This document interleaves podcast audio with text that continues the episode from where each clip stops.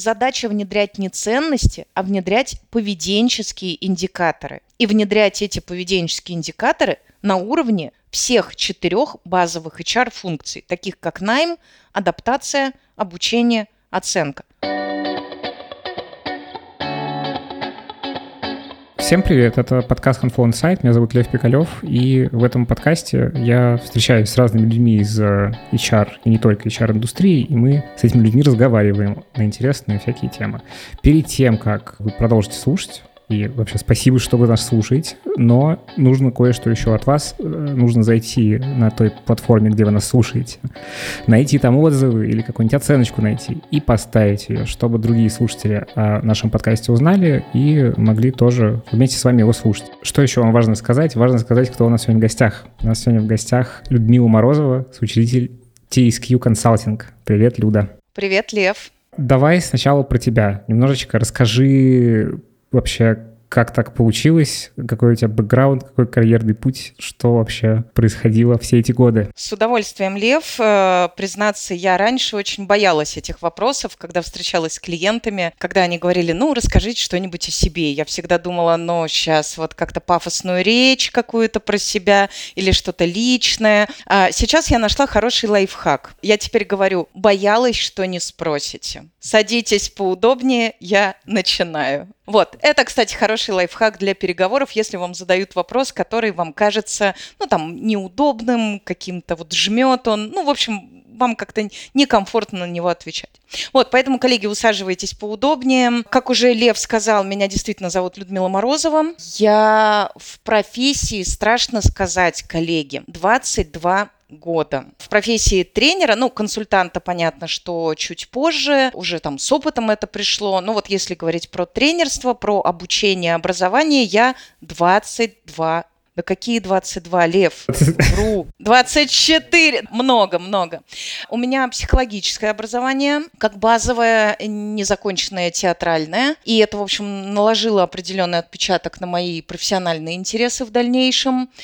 А, я 8 лет была преподавателем в школе, учителем психологии. У меня, кстати, три выпуска мне это очень нравилось, и поскольку я всегда была, ну, такой лихой, инициативной, как говорится, мне было всегда больше всех надо, меня всегда повышали, и меня очень быстро повысили до школьного психолога. Я бы не хотела погружаться в то, что я делала тогда, сейчас бы той себе, я бы, конечно, сказала бы много неприятных слов, но как бы тогда мне никто сильно ничего не запрещал. Потом я стала замдиректора по учебно-воспитательной работе, потом я перешла в колледж колледж культуры и искусств, где я тоже преподавала психологию уже, ну, там, студент, студенческой аудитории. И там я тоже была э, замдиректора по учебно-воспитательной работе. А потом я открыла свой бизнес.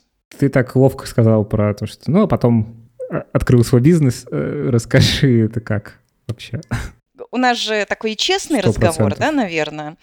А, замечательно. Ну, решишь там что-то подкорректировать, подкорректируешь. Я преподавала в колледже, и получилось так, что я влюбилась в своего студента. Да, у нас 8 лет разницы, и это была в моей жизни совершенно невероятная любовь, ради которой я была готова бросить... Э, ну, давайте, коллеги, он совершеннолетним был. Ну, то есть здесь моя совесть uh-huh. чиста. Ну, по крайней мере, законодательно. Это uh-huh. важно проговорить. Вот, это студент, и э, это произошло что-то совершенно невероятное. В общем, когда он сдавал выпускные экзамены, я уже была беременна. Mm. И он был совершенно э, там талантливым, прекрасным студентом, э, но ему пришлось отказаться от актерской стези, ну, потому что у него на руках уже была беременная жена. И он в 19 лет своих сделал такой мужской выбор. После этого он пошел работать э, в Дикси, поскольку я сидела в декрете, он работал грузчиком, э, потом он был торговым представителем, а потом его уволили. И оказалось так, что у нас кредитная машина, маленький ребенок на руках, и мы оба без работы. И э, я сейчас вспоминаю это как, э, ну, я не знаю, вот знаешь, э, бывают такие ситуации, когда ты думаешь, что там Бог очень любит себя. Угу по какой-то причине. Вот. И э, мы сели тогда на кухне, я помню, в маленькой квартирке. Мы жили с бабушкой и с дедушкой, с моими, и подумали, а вдруг это шанс? И мы решили так. что он умеет хорошо продавать, а я умею хорошо вести тренинги. Мы подумали, это, наверное, тема. А у него был опыт про продаж, или как вы поняли, что он умеет хорошо продавать? Ну, как бы актерское мастерство, в общем, позволяет быть таким хорошим эмпатом, а для и харизма, продавца это и харизматиком, а для продавца это очень хорошая история. И, как я уже говорила, он работал торговым представителем, и это был, ну, просто какой-то совершенно невероятный опыт, э, хотя он никогда не делал этого, ну, до этого, а у него, собственно говоря, как мы помним, и э, жизни-то как бы было не очень много mm-hmm. до меня. Вот, и мы поняли, что он это круто делает. Такая вот встроенная опция оказалась. И идея была в том, что вы... Да, что он будет меня продавать. Как тренера. То да, есть вы сразу тренера. вот эту концепцию... И вы... Можешь рассказать, как вы саму, условно, бизнес-модель придумали? Она о чем была? Э, Лев, Лев, ну о какой бизнес-модели ты говоришь? Ну, то, что мы сейчас называем э, бизнес-моделью, тогда это у вас как-то по-другому вербализировалось, но тем не менее. Ну, да, если так это называть красиво, то да. А по сути, это группы ВКонтакте, Э, просто спам, я сейчас со стыдом это вспоминаю, но это единственное, что пришло нам в голову. Я написала несколько тренингов в духе тренинги по продажам, тренинги по уверенному поведению, поскольку это хорошо с, мо... Э, ну, там, с моим бэкграундом предыдущим, что-то типа тренингов по ораторскому мастерству и управленка. Какой это год? Слушай, компании в этом году 14 лет. Окей, давай тогда про то, что из, себя сейчас представляет компания, что вы делаете, ну и какой-то общий профиль, не знаю, сколько с вами людей работает, как это устроено. Сейчас у нас есть основная команда, она, собственно говоря, есть на сайте. Это порядка 20 человек. Маркетинг, продажи, проектный офис, управленческая команда и исполнители. Это тренеры, консультанты. Плюс есть команда уберов. Это те, которые как э, узкие эксперты заходят в разные проекты. То есть это как бы, ну, внештатные да. люди, которых вы привлекаете да, на какие-то да. истории. Угу. Угу. И какие вы делаете курсы, как это вообще устроено? У нас, собственно говоря, такая классическая консалтинговая история. У нас есть практики, что значит практика? Например, у нас есть практика развития. Туда попадает лидер практики и тренеры, которые проводят тренинги. Ну, то есть компания заказывает тренинг по переговорам. Мы пишем программу, там тренинг по жизнестойкости, по управленке. Это могут быть отдельные тренинги, это могут быть большие программы. Есть э, отдельная практика, это консалтинг, и туда входит все, что касается корп-культуры, стратегических сессий, устойчивое развитие, большие проекты, связанные с операционной эффективностью.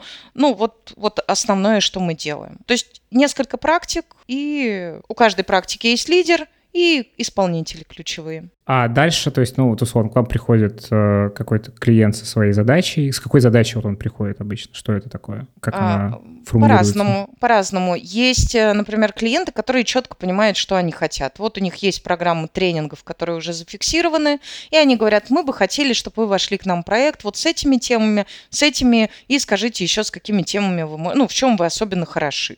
То есть они как провели внутри себя исследования, да, ну да. и там э, занимаются обучением, и вот у них есть понятные вещи, которые да. они хотят, чтобы их сотрудники да. знали, и вас привлекают уже как, ну, вот с таким, с такой задачей. Да. А, а как еще бывает? А бывает, когда люди приходят и говорят, мы не понимаем, что мы хотим. У нас высокая текучесть, сделайте что-нибудь. И тогда мы переходим в зону консалтинга, то есть мы ну, такие, мне нравится это слово, прости, Лев, э, и оно как-то немножко мне льстит, э, ну, такие решатели. Решалы. Э, траблшутеры сейчас это говорят. Да, да, да. Ну, то есть человек, который решает проблемы. И Или... с чего вы начинаете? Мы обычно начинаем с гипотез. Или начинаем с того, а на какой вопрос на самом деле хочет ответить клиент. Потому что ты можешь прийти и сказать «высокая текучесть». И здесь наша задача помочь клиенту сформулировать основной вопрос, на который он хочет получить ответ. Проблема ли высокая текучесть, например? Возможно, нет. Правда. Да, вот.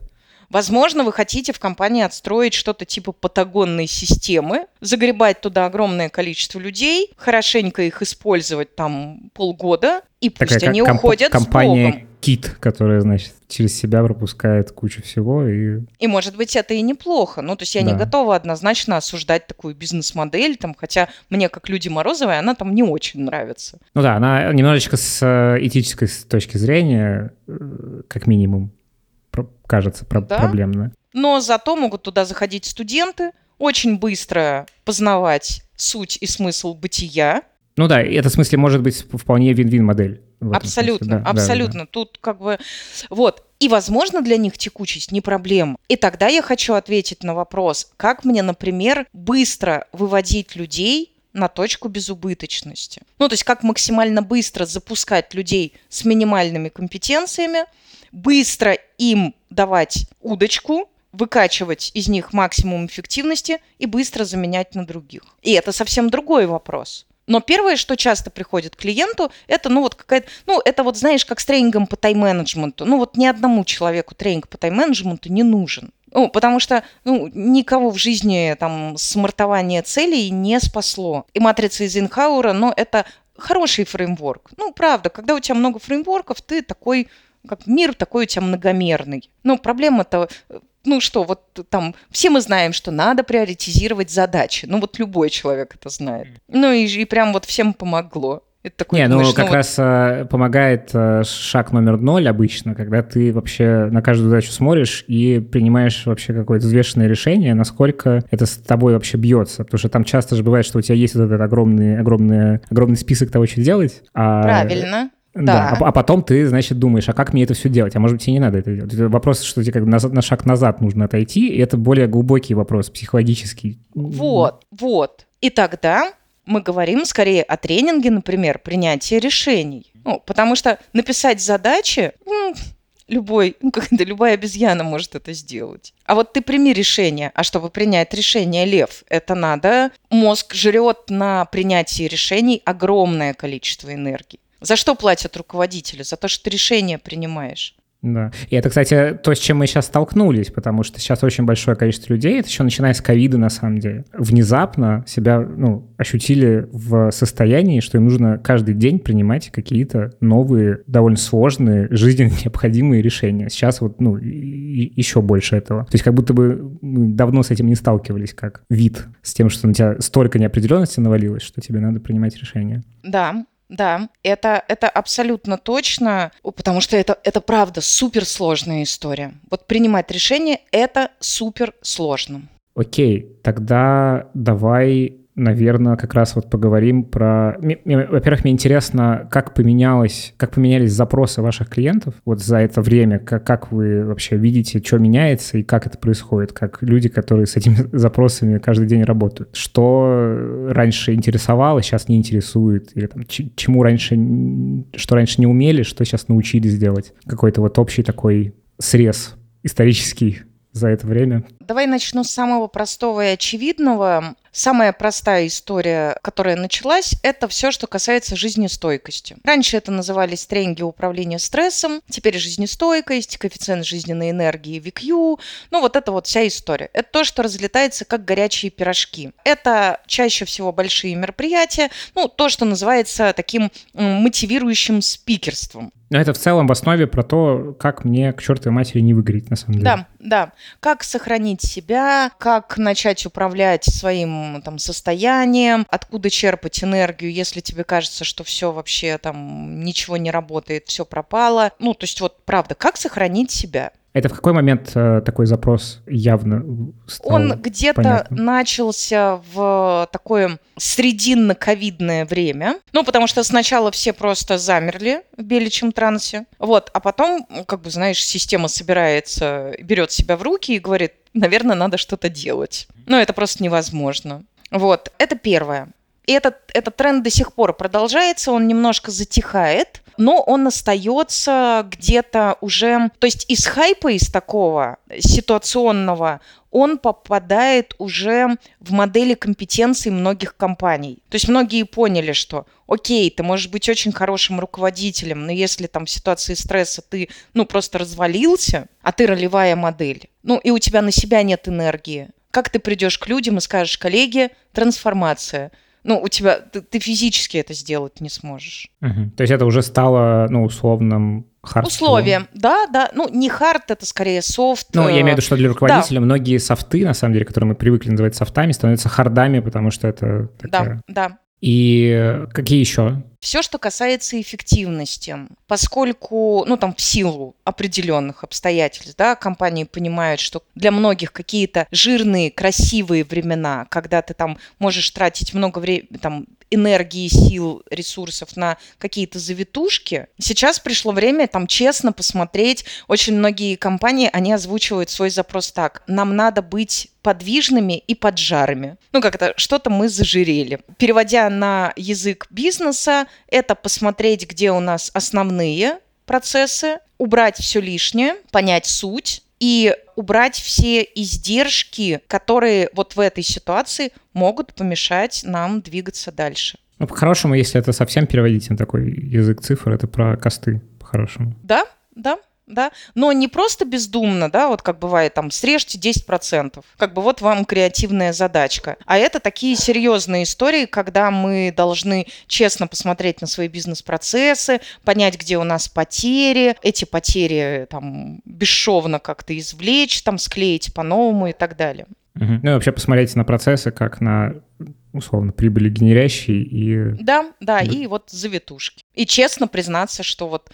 хотя нам это очень нравится, но, кажется, это не суть наша. Вот, это, это второе. Третье – очень большой запрос на управленку. Очень большой запрос. В силу каких обстоятельств, как мне видится. Первое, команды многие потеряли своих руководителей или руководители релацировались, переехали, ушли, ну, там, ну, вот много всего, э, много вариантов. И получается, что там многие, ком- многие команды, я видела такое, они как-то стали обезглавленными, и, соответственно, нужно кого-то из кадрового резерва, компании перемешиваются, обновляются, и получилось так, что вот и вот здесь очень интересный возник момент. Оказалось, что базовая управленка у многих проседает. Я давно, кстати, об этом говорила. Знаешь, э, есть такая фраза, в ситуации стресса вы не подниметесь до уровня ваших ожиданий, вы падаете до уровня вашей подготовки. И то, что ты мог очень красиво проводить ретроспективы,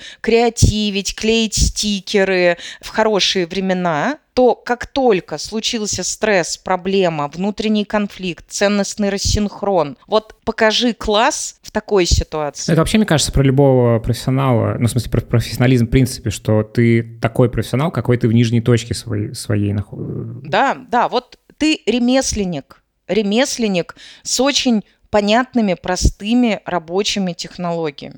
Вот я сейчас не хочу никого обидеть, но вот часто мы приходим в компанию и говорим, ребята, вы коммуницировать не умеете, вам скрам не поможет. Ну, да, это вообще вещей... это отдельная моя любимая тема, потому что это же, я как бы, как человек из IT, это в какой-то момент стало же таким граалем прям все. Но люди стали брать вершки без вот как бы основы, которая очень простыми словами описывается на самом деле. И она прям написана во всех тех agile манифестах, во всем да, этом как да. бы это э, вещи культурные, это вещи не как бы рутинные, которые ты просто берешь, делаешь, называешь это новыми словами. То есть это вполне какие-то обычные вещи. Вот. И получается, вот как бы форма без содержания стала пшиком. И базовая управленка стала ну, просто необходимым условием. Ну и еще кажется, это мое личное наблюдение, что очень много в какой-то момент стало руководителей, которые, ну, условно, молодые руководители, которые не обросли просто жизненным опытом в целом, как бы таким да. базовым. И э, это тоже же какая-то, мне кажется, такая проблемная часть, когда у тебя э, очень неопытный человек сталкивается с тем, что ему нужно там помимо каких-то вещей, то, что вот мы сейчас говорим про условную моду и вот эти вершки всяких фреймворков, еще нужно базово понимать там, ну, условно, как человек устроен. Это, это, это сложно как бы, не знаю, за полгода понять, да и за да, год.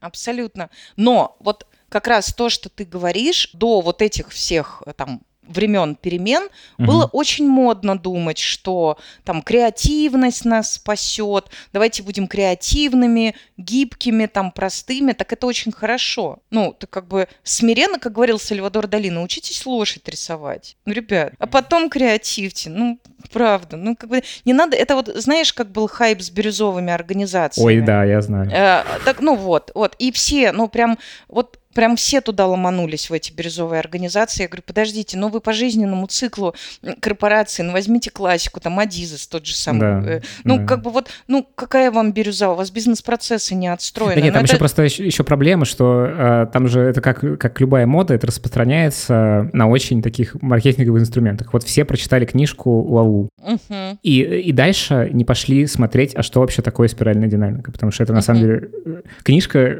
сильно толще по спиральной Да, динамике, да, их да. больше. И сложнее, кстати, И в разы, сложнее, да. да, да. Э, Вот, и да, я тоже как...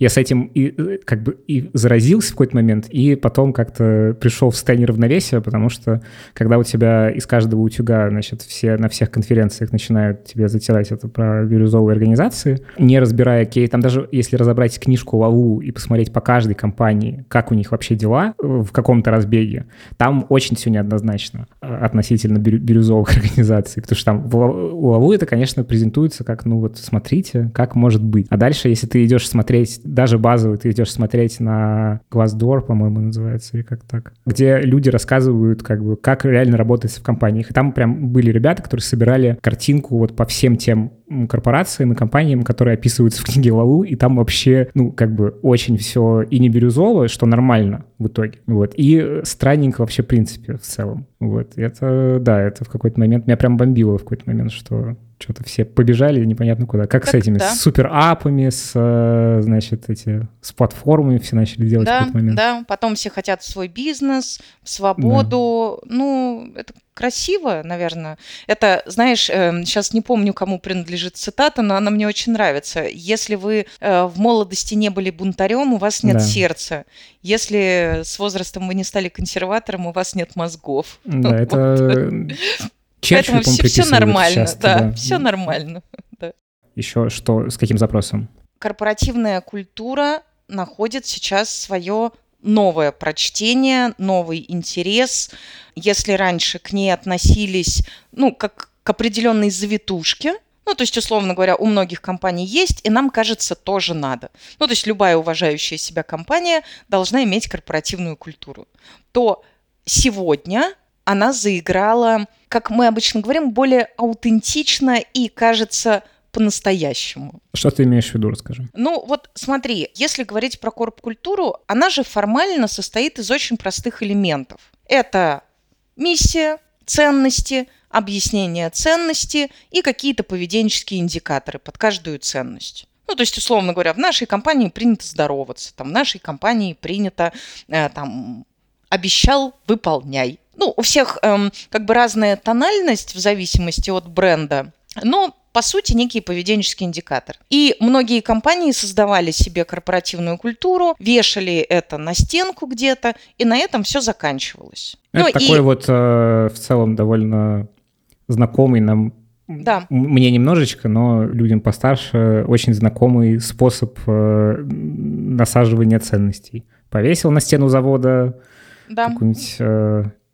емкую Да. фразу, и вот Да. она ценность как бы есть. И это всегда вызывает... Вот я прошу прощения за, может быть, рисковатое слово, но такое, знаешь, корпоративное стебалово. Когда вот ты проходишь мимо этого, ну и ты можешь позволить себе над этим поржать. А поржать ты можешь над этим ровно потому, что ты совершенно не понимаешь, как это связано с целями бизнеса, как это связано с там, результатами компании, почему именно такой поведенческий индикатор. Ты, скорее всего, не видишь в окружении ролевых моделей, которые там действуют определенным образом и достигают успеха там в конкретной компании. Ну да, Ну, и ты есть- не можешь это с собой связать еще никак. Ни- да. никак, да. То есть ты видишь, а многие компании, кстати, эм, говорят, что внедряют ценности, просто повесив ценности на стенку. Ну, откровенно говоря, ценности, вот так, вариативность ценностей в компании, ну, такая очень смешная. Там всегда есть что-то про команду, Угу. Всегда есть что-то про ответственность, всегда есть что-то про эффективность, про клиента. Ну и многие, которые хотят казаться креативными, добавляют туда инновационность. Это как э, был такой э, TED-толк, очень э, обожаю его там э, спикер э, говорил, э, там тема была такая, как сделать классный TED-ток.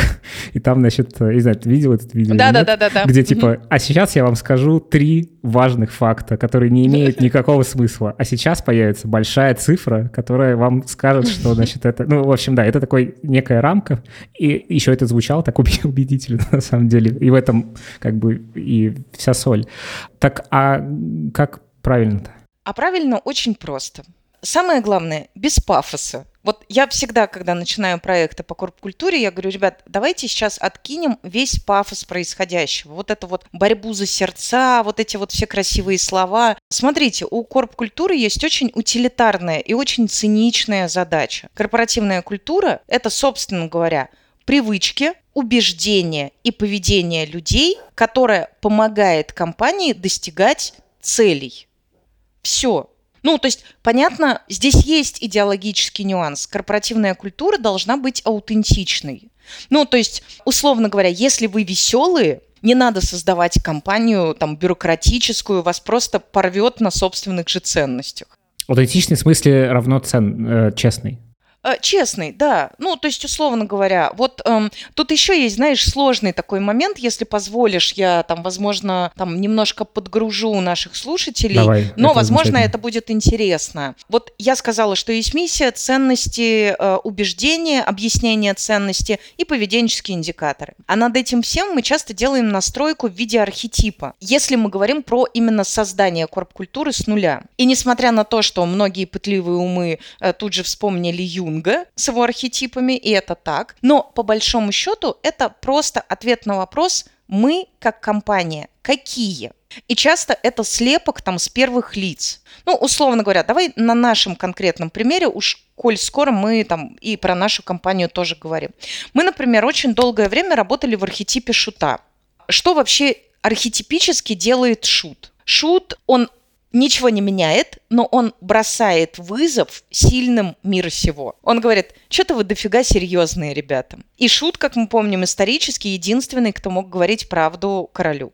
То есть он умный, и он дерзкий. То есть это такое, э, это э, Эпатаж. Это провокация. Эпата... Да, эпатаж и провокация. Через Все которую так. ты доходишь до важных ответов. То есть в тебя вкидывают, и тебя это да. каким-то образом провоцирует на то, чтобы обратить внимание на то, на что ты мог не обращать. Вот. Мне очень часто говорят, что мои тренинги напоминают такой стендап. Я такая, ну, достаточно жесткая, с хорошим чувством юмора и с большой любовью к людям. Это, это выгодное сочетание, то есть я не стебу их, ну, вот так у меня нет вот такого злого стеба. Я скорее над собой могу смеяться. И это, кстати, очень меня выручает в профессии самоирония. Вот в какой-то момент, когда мы стали консалтингом, мы поняли, что шут нас немножко ограничивает. Ну, то есть шут, ну, совсем на эпатаже. Консалтинг все-таки более консервативная область. Но нам не хотелось отказываться от шута. Совсем. Поэтому мы взяли из, эм, ну, там, из противоположного сектора, вот если смотреть на колесо архетипов, мы взяли мудреца. И нашим основным персонажем был доктор Хаус, который угу. э, стебный, э, чертовски Но умный. экспертный. Э, но очень экспертный. Угу. Но неприятный, да, есть момент. Но он решает проблемы, которые никто не может решать. И мы таким образом сохранили вот эту ну, шутовскую ДНК, хотя уже не выпячиваем ее так, как раньше. При этом мы стали более спокойными, не как-то не изменяя самим себе. Очень сейчас, возможно, глупый вопрос задам. Uh-huh. С учетом того, что вот мы сейчас говорили про аутентичность, и приравняли это к честности. Вот мне интересно, где курица, где яйцо, потому что ты же не можешь себе просто взять какую-то ролевую модель и стать вот таким, таким. Как будто бы корп-культура часто, на самом деле, исходит просто от того, ну, как исторически вышло. Вот вы, и вы, вы честно сели и поняли, какие вы. Это вообще довольно сложный вопрос для любого человека. Вообще. Это э, самый сложный да, вопрос. Да? Честно посмотреть э, на себя. Вот то, что ты говоришь, самоирония, это как раз вот одна из частей этого, что ты перестаешь к себе относиться серьезно и пытаешься убрать э, какие какие-то, ну да, даже какие-то установки, импринтинг какой-то, который у тебя всю жизнь тебя сопровождает, и вот ты почему-то в него веришь. Вот. А я, может быть, сейчас неправильно слово импринт э, употребил. Я такой.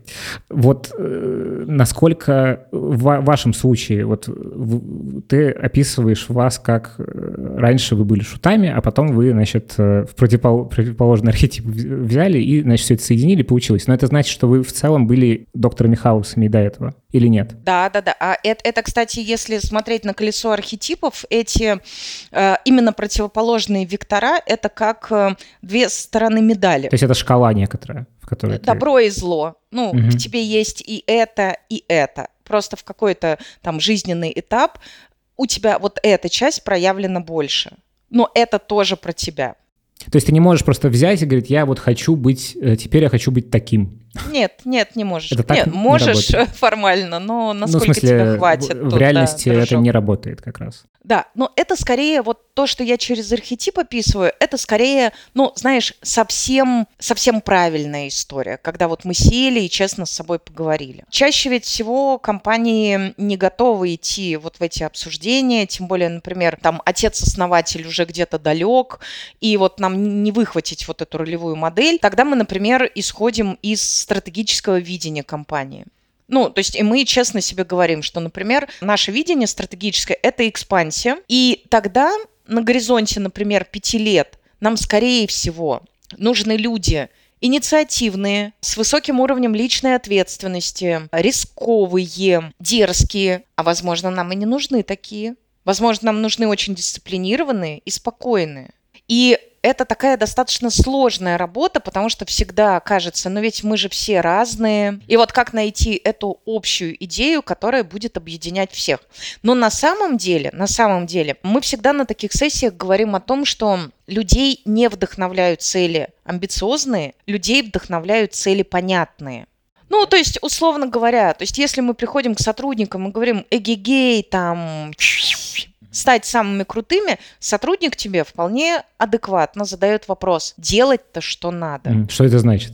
Да что ты хочешь от меня. И вот здесь под э, лозунгами каких-то красивых, ценностных историй очень многие руководители превращаются в таких менеджеров чаек. Знаешь, как угу. это? Прилетел, насрал, улетел. Да, да вот. Да, да, да. Это? Знаем Сотрудник таких. такой, что да, так я сама такая. Я прекрасно знаю, я главная чайка в компании, да. Вот. И мастерство понять эти ценности, но внедрять не ценности. Потому что ни один человек в здравом уме и твердой памяти не будет утверждать, что команда – это плохая ценность, ответственность – это плохая ценность, но за этим может стоять тысяча и одна интерпретация. Задача внедрять не ценности, а внедрять поведенческие индикаторы. И внедрять эти поведенческие индикаторы на уровне всех четырех базовых HR-функций, таких как найм, адаптация, обучение, оценка. Приведу пример. Есть корпоративная культура, у нее есть какие-то поведенческие индикаторы.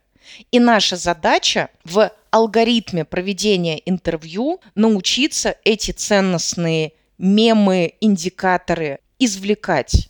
Мне кажется, вот в IT-сфере это очень частая история, когда мы берем хорошего спеца, но, говоря современным термином, как-то токсичного человека, и мы потом не знаем, что с ним делать. Ну, потому что мы знаем, как один нехороший человек может взбудоражить вообще всю команду. Да, при, не знаю, при гениальности, что часто, часто бывает на самом деле.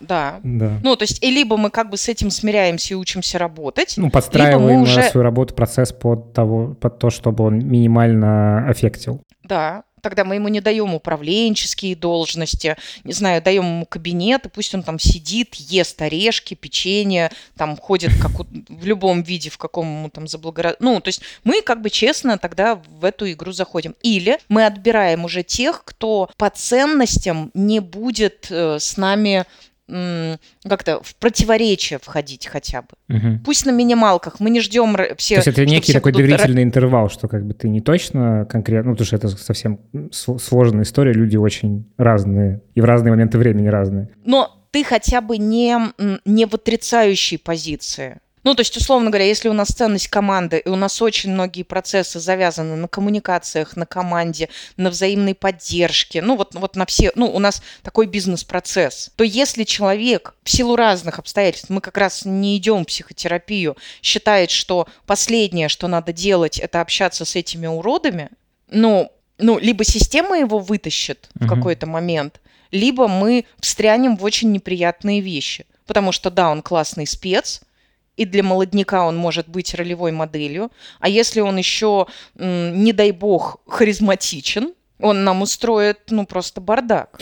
Слушай, а я правильно тебя слышу, что как будто бы цен, ценность ценностей, извините за такую тавтологию, она не в моменте, она про твою стратегию найма в итоге. Ну, про то, а, какой ты становишься, как, как твоя кровь меняется, из кого она состоит в разбеге. Не, э, как, бы, как будто бы это гораздо более приоритетная история, чем ну, про, просто осознание того, какой ты в моменте. Что это про твое стратегическое движение как компании по изменениям, если ты, ты понимаешь, что там, условно, ситуация на рынках меняется, еще что-то меняется, то ты как бы скорее смотришь вперед, кого ты хочешь там нанимать, что это за, за люди, архетипы. Да. То есть это вот да, про, да, про вперед. Да. Это как раз очень стратегическая история, когда ты про ценности. Ну и, и в том числе, да. То есть я понимаю, что чтобы мы реализовали эту стратегию, нам нужны люди, с определенными компетенциями. И в некотором смысле, сейчас я очень грубо, это там есть нюансы, я, я бы сейчас в них не углублялась, это сильно усложнит наш разговор. По сути, ценность является компетенцией. Компетенция – это ответ на вопрос, какими там знаниями, умениями, навыками там и так далее ты должен обладать, чтобы наилучшим образом реализовывать свои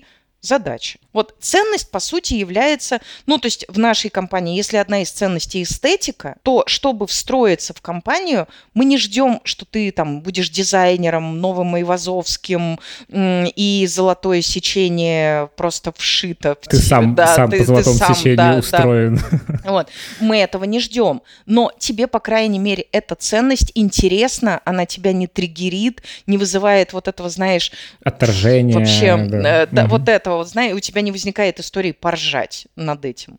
Угу. То есть это не, некоторая возможность найти тех людей, которые гибки в том, что тебе важно, да? и в разбеге да? они туда придут в какой-то момент. Ну, это, знаешь, как работа с HR-брендом. Вот по сути, ведь HR-бренд, если так утилитарно смотреть на эту историю, он нужен нам для того, чтобы сделать усилия по подбору и удержанию сотрудников ненужными ну, как бренд нам нужен для того, чтобы сделать усилия по продажам ненужными. Ну, то есть уменьшить стоимость найма, по сути. А, да, да, вот как бы цинично еще раз это не звучало, и многих, э, ну, исключительно так гуманистически настроенных людей это может коробить, но если вот отбросить все вот, ну, там, красивые слова, я за них просто вот двумя руками за красивые слова, вот, но если взять утилитарную историю, по сути, ты говоришь, к примеру, вот ты приходишь ко мне в компанию, а я говорю, Лев, э, смотри, э, мы очень веселые, веселые, мы матершинники, мы, я не знаю, там работаем 24 на 7, и у нас совершенно сумасшедший руководитель производства, менеджер Чайка.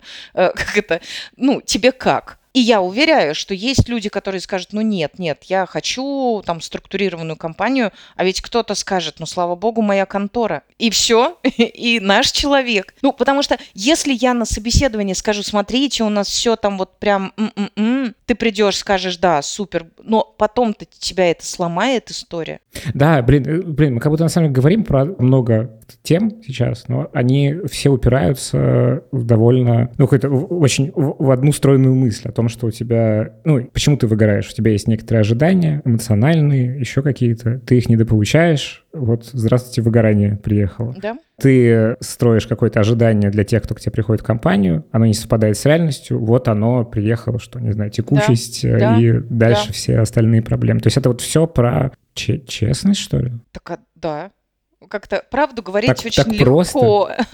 ну, слушай, знаешь, это как э, кто там, Морфеус Нео говорил, Нео знать путь и пройти его, это совершенно разные вещи. Ну, или Пифия ему это говорила. Но и мне эта фраза кажется очень важной. Как бы вот это же, э, я на тренингах, кстати, очень часто с этим сталкиваюсь, когда человек говорит, Люда, я это знаю. И uh-huh. я понимаю, что это вот знать и понимать, это, ну, это это не то, что большая разница, это пропасть. То, что называется ассимиляция опыта. Ты как бы можешь... Э, Ты уже это, как угу. это, прочувствовал, про, прожил, ты это понимаешь. То есть я, я тебя правильно слышу, что если, ну, по-хорошему, любой компании, любой организации, любому какому-то сообществу нужно все равно пройти через все вот эти грабли, которые всем как бы известны в теории. Просто, ну, задача как будто бы тренинга сделать это так, чтобы, ну, меньше заэффектиться как-то.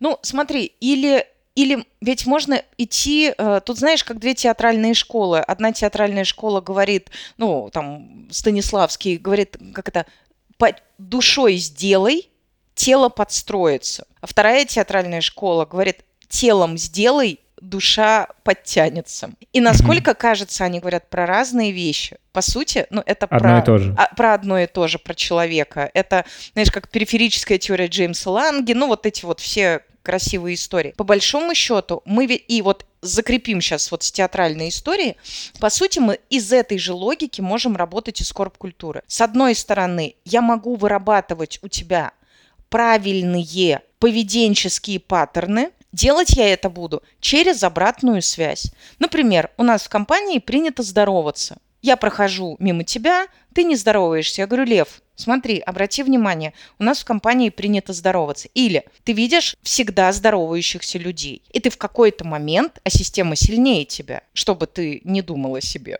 Ты начинаешь, ну, как бы неловко себя чувствовать, тут поздоровался, там поздоровался. У тебя вырабатывается нужная привычка. Это первое, и это тоже работает позитивное подкрепление, бихевиоризм, на-на-на, ну вот как бы новая привычка. А с другой стороны, я могу вырабатывать у тебя новые доминанты, вот то, о чем Ухтомский пишет. Угу. Ну, то есть, по сути, новые когнитивные модели. То есть, если ты приходишь в компанию, где принято проявлять инициативу, а у тебя в голове годами зашитая история, что инициатива наказуема, ну, во-первых, мне тебя проще не взять, потому что я не твой психотерапевт. И перевоспитывать взрослых людей – это так себе развлечение на уровне компании. Да, мне кажется, другой... это не очень возможная история. Это как будто Нет, очень это через... возможно, ну, но это, это прям надо вложиться. Исходить. Прям, ну, можно, ну, как бы любого человека можно там перевоспитать. Ну, просто другой вопрос, есть ли у тебя такая задача и средства на это. Mm-hmm. Ну, просто как бы это, это неэффективно mm-hmm. с точки зрения бизнеса.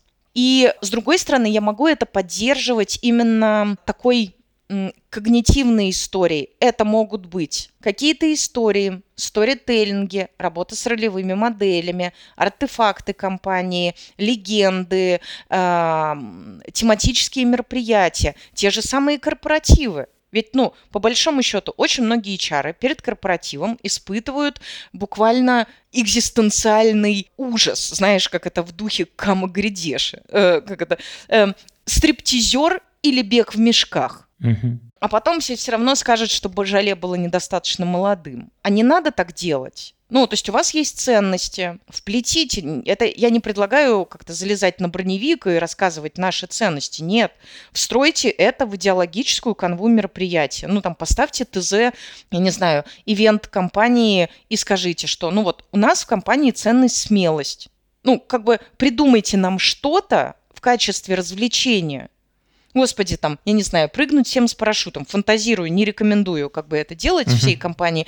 Но а, это можно куда-то там, я не знаю, на веревках вместе повисеть. Ну вот что-то такое, что будет... То есть какой-то эмоциональный опыт, подкрепляющий... Про смелость. Да. Даже не обязательно рассказывать об этом. Это так да, нативно да, да, да, должно да. заходить. Ну, без всяких вот этих вот пафос, который вызывает Скорее, как будто бы даже не нужно про это рассказывать. Это не просто... надо, не надо, да. Угу. Просто вот... Ну, то есть если вы в компании про заботу, у вас ценность забота, ну, там, соответственно, вы там в архетипе заботливого, то для вас там, я не знаю, сажайте деревья, конкурс папа-мама на работе, детские рисунки, э, там, сделайте сотрудникам комфортные, там, я не знаю, э, кресла, говорите про заботу. Ну, то есть это ты заходишь в компанию, и ты же чу- должен чувствовать эту корп-культуру. В противном случае это какая-то, ну, ер- ерун... не надо этого делать. А если вы компания-бунтарь, ну, ну, тогда фрики это ваше все. Ну, радуйтесь Burning тогда Man. сумасшедшим, да, в компании. Вот это ваше. Вот угу. все психи ваши. Вот и все. Ну, собственно говоря, вот ценности поведенческие индикаторы и 4 HR-функции, в которые это просто на уровне бизнес-процессов встраивается. И это начинает работать. Ну, то есть, э, э, как говорил мой любимый Деминг, не надо, не надо ставить цели все равно вы получите ровно то, на что способна ваша система. Работайте над системой. А вот эти все наскоки в духе ценностей. Я видела компанию, у которой 17 ценностей. Я говорю, вы прикалываетесь? Ну, вы просто открыли Брагауза и Фрона и просто поискали красивые... Ну, то есть это, кстати, тоже ведь очень интересная история.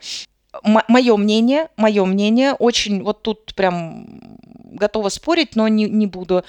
Три ценности – это идеальная история. Ну, то есть, по большому счету, ценности – это то, от чего я не готов отказываться, ну, в идеале даже под страхом смерти. Ну, мы не предлагаем это в рамках бизнеса, тут это все-таки, ну, так, чтобы немножко э, ассоциативно. Ну, то есть это то, что для меня, для нас, как для топ-команды, для нас, как для компании, это правда важно. Не надо 7, не надо 8. Это значит, что вы струсили где-то. Ну и нету, недостаточно честны в итоге, потому да, что... Да, это социально ожидаемые вещи, они никого не возбуждают. Ну, то есть, ну, люди умирают за ценности. Ну, то есть я, опять-таки, в рамках бизнеса никому бы не, не желала бы таких э, историй. И такого выбора, но, да. да, такого выбора тем более. Но это, это суперсильная вещь. И она требует, ну, такого я, я, когда вот захожу в проект по корп-культуре, я говорю, смотрите, я сразу предупреждаю заказчика, я говорю, это долго, это дорого, и если вы не хотите и не готовы, не надо, не надо. Напишите просто какие-нибудь правила, дресс-код.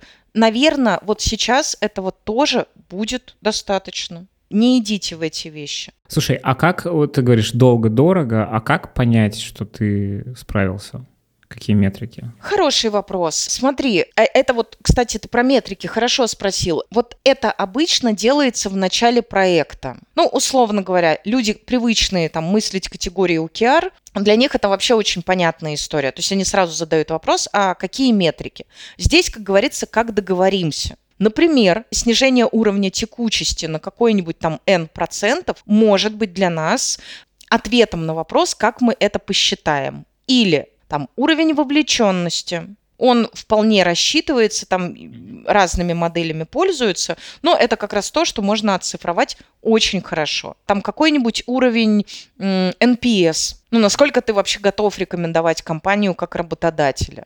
И мы можем задавать эти метрики, но эм, тут просто важно в начале этого проекта вспомнить, и понять, а мы хотим какую-то метрическую систему, или для нас это просто идеологическая история. Я, и спасибо, что ты об этом спросил, я все-таки за метрики. Ну, я, я правильно понимаю, что на самом деле твоя главная задача связать твою корневую бизнес-метрику твоей компании вот с этими, потому что, ну, NPS, он э, в целом сам по себе нахрен никому не нужен. Да, конечно. Как бы это некоторая иерархия, иерархия метрик, которая все равно тебе должна приводить к какой-то центральной. Вот. Да. И а, а вот как ее с центральной связать, вот это интересно. А, смотри, ну здесь... Эм, то есть это все равно ну, некоторое как, предположение как... и некоторая вера в то, что они связаны в итоге, если совсем копнуть да. глубоко. Да, да. Тут, смотри, можно, можно пойти другим путем. Мы же, по сути, говорим о том, что корп-культура – это определенный набор индикаторов. И вот это как раз то, что мы можем вполне на уровне... То есть Давай так, мы можем заходить с первоначальной гипотезой, что, к примеру, люди, делающие первое, то есть, условно говоря, люди, которые всегда здороваются в нашей компании, достигают результатов, бизнес-результатов, ну, там, на 73 процента больше, чем люди, которые не здороваются. И это может быть как раз ну, интересной гипотезой. Вот, э, то есть это мы, же например... такой когортный анализ, то, что в продукте называется, когда ты... Да, да. А так, а так кстати, это, это хорошая история. Просто она многих в рамках корп-культуры эм, подбешивает, потому что, ну, это уж ты совсем алгеброй и гармонию измеряешь. Угу. Ну, уж как бы совсем прям, вот, знаешь, как-то э, святое в какие-то презренные цифры переводишь.